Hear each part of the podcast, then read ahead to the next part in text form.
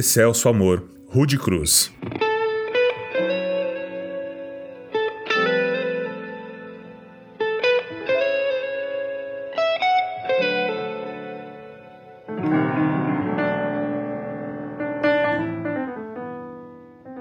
Um dos hinos mais tradicionais e mais tocados nessa época é Rude Cruz.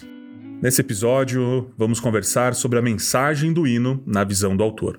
E o autor do hino é o reverendo George Bernard, que nasceu nos Estados Unidos em 4 de fevereiro de 1873.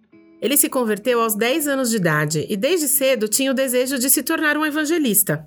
Porém, quando ele tinha 16 anos, o seu pai faleceu e ele precisou assumir a casa, sua mãe viúva e mais quatro irmãs, o que acabou o afastando um pouquinho desses planos.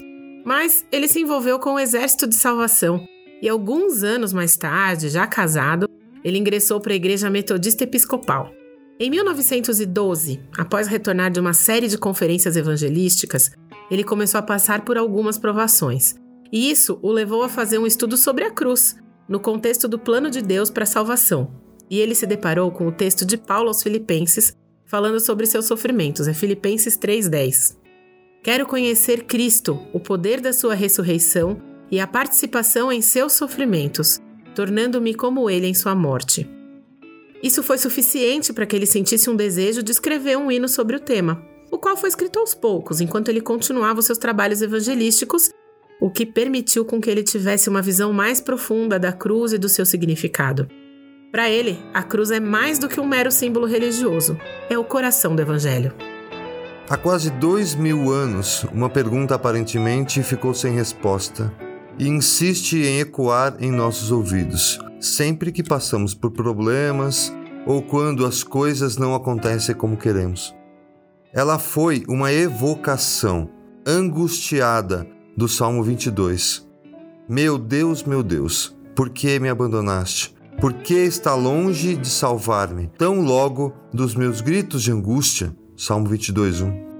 Humilhado, Jesus pagou pelos erros de outras pessoas por amor, em uma rude cruz. Por isso, um lugar de vergonhador. Ela é rude porque revela a injustiça do pecado. Um inocente teve que morrer. Muito se ouve hoje em dia sobre a relatividade do pecado, parecendo que o Evangelho está a serviço do homem para que este se sinta feliz e autorizado a viver como acha melhor. Entretanto, foi exatamente este pensamento que levou o nosso Senhor, a quem caberia nos julgar, a morrer. Exatamente isso que fez da cruz rude. Não, o grito sem resposta não significava indiferença divina. Deus estava totalmente lá, assim como em nós. Que Deus em Cristo estava reconciliando consigo o mundo, não levando em conta os pecados dos homens, e nos confiou a mensagem da reconciliação. 2 Coríntios 5,19. E apesar do silêncio, Jesus sabia que o Salmo 22 começa com lamento, mas termina com uma expressão de louvor, reconhecimento da justiça e adoração ao Senhor por gerações futuras. A posteridade o servirá. Gerações futuras ouvirão falar do Senhor. Salmo 22, 30. A rude cruz nos leva à doce vida eterna com Cristo. Para alguns, a mensagem da cruz é loucura. Em 1 Coríntios 1,18, Paulo fala: Porque a mensagem da cruz é loucura para os que se perdem, mas para nós que somos salvos, poder de Deus. Sim, a cruz significa vergonha e dor. A humanidade não estava preparada para entender Jesus naquela época e não está agora.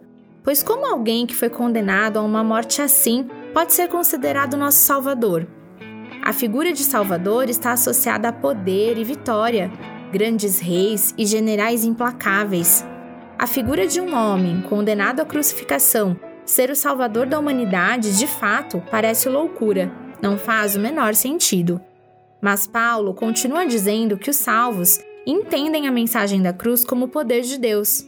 Uma vez que reconhecemos nossa posição de dependência e entendemos que nascemos pecadores e, portanto, separados da glória de Deus, tudo faz sentido.